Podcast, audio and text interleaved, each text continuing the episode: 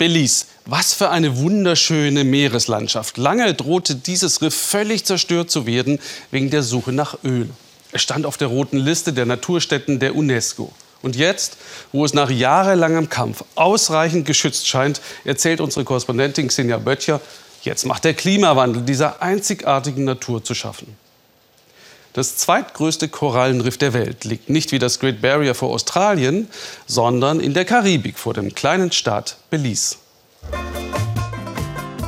Es ist eine Schönheit so makellos, dass einem der Atem stockt. Die Menschen in Belize leben in einem Paradies, so scheint es. Wollt ihr Barbecue? Der größte Schatz aber liegt unter Wasser. Eine beeindruckende Artenvielfalt am zweitgrößten Riff der Welt. Mit 7000 Jahre alten Korallen. Ein Riff aber, das im Sterben lag und langsam wieder aufersteht. Dass dieser Schatz erhalten bleibt, dafür kämpft Monique Vernon. Sie gehört zu den Menschen, die in ihrem Leben genau das tun, wofür ihr Herz schlägt. Schon als Kind wusste die heute 25-Jährige, ich werde Riffretterin. What I feel like when I go to work is like, yes, wenn ich zur Arbeit gehe, denke ich, ja. Wenn der Anruf kommt, wir arbeiten an den Korallen, denke ich, alles klar, lass uns arbeiten, lass uns das rocken.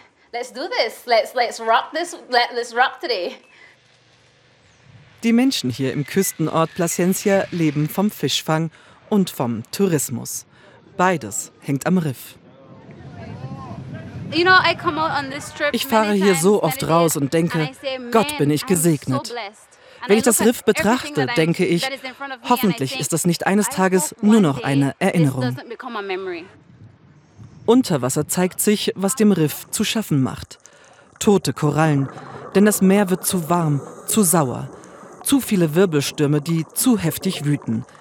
Der Klimawandel hinterlässt hier schleichend graues Nichts. Zusammen mit der Meeresbiologin Lisa Karn und ihrer Organisation Fragments of Hope forstet Monique die Korallen wieder auf. Wir sind überfällig. Es gibt keine Zeit zu verlieren. Korallen sind im Prinzip ein Wald im Meer. So wie der Wald Heimat und Schutz für Tiere ist, machen Korallen dasselbe am Riff. Mit äußerster Vorsicht. Nach langer Recherche und Auswahl entnehmen sie wenige Bruchstücke einzelner Korallen, die besonders widerstandsfähig sind und schnell wachsen. Die werden sie gleich anderorts einpflanzen. Microfragmenting heißt das.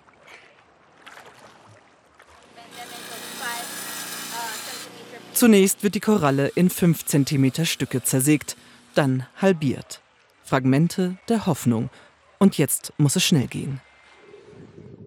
Die kleinen Korallenstücke bringen sie überall dort an, wo andere gestorben sind. Mehrmals die Woche sind sie hier draußen, setzen die Korallenteile in Zementfundamente, denn sie brauchen festen Halt. Es ist viel Arbeit, aber es ist für die Zukunft und nur darauf kommt es an. Etwa 80 Prozent dieser Korallen überleben. Eineinhalb Jahre sind diese hier bereits gewachsen. Das Leben kehrt zurück. Und es zieht noch mehr Leben an. Ein munterer Sardinenschwarm. Gut für die Fischer. Fischfang mit und ohne Touristen, davon lebt Edlin Leslie. Wie zuvor schon sein Vater und Großvater und jetzt auch sein Sohn. Edlin beobachtet den Pelikan. Wo der seine Beute findet, findet er seine Köder. Ich bin hier draußen aufgewachsen und bin mit meinem Vater zum Fischen raus. Meine Schule ist der Ozean. Auch als Fischer versteht sich Edlin als Riffschützer. Große Fangnetze kamen niemals in Frage, die töten zu viele Tiere und Korallen. Wenn du kein gesundes Riff hast, hast du keinen Fisch. Denn das Riff beschützt die Fische. Und wenn du keine Fische hast, die das Riff reinigen, hast du andererseits keine gesunden Korallen. Nachhaltig fischen, nicht jeder hält sich daran, Edlin schon. Die Languste verschont er, ebenso wie die Kongschnecke. Es ist noch nicht Saison. Kein Pardon gibt es allerdings für den Feuerfisch. Der frisst alle Fische, die die Korallen pflegen. Die Regierung hat das Belize-Riff jetzt zum Schutz in Zonen unterteilt. Jeder darf nur in seinem Bereich fischen, damit sich alle Tierarten erholen. Das bedeutet Verzicht, aber Edlin setzt sich genau dafür ein. Ohne Naturschutz gibt es keine Zukunft für unsere Kinder. Wenn wir nicht alles rausfischen, was wir können, wird die Zukunft wunderbar.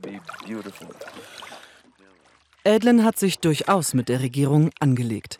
Die hatte großzügig Lizenzen verteilt, hier nach Erdöl zu suchen. Die Bilder der Ölkatastrophe im Golf von Mexiko vor neun Jahren rüttelten alle wach. Edlin machte mit bei einer Petition, die Vereinten Nationen machten Druck. Erst dann hat die Regierung die Ölsuche gestoppt. Wir wollen kein Erdöl in Belize, wir wollen keine Bohrinseln, nichts davon. Denn nur ein Ölleck und unser Riff ist tot. Die Menschen in Belize kämpfen um ihr Riff.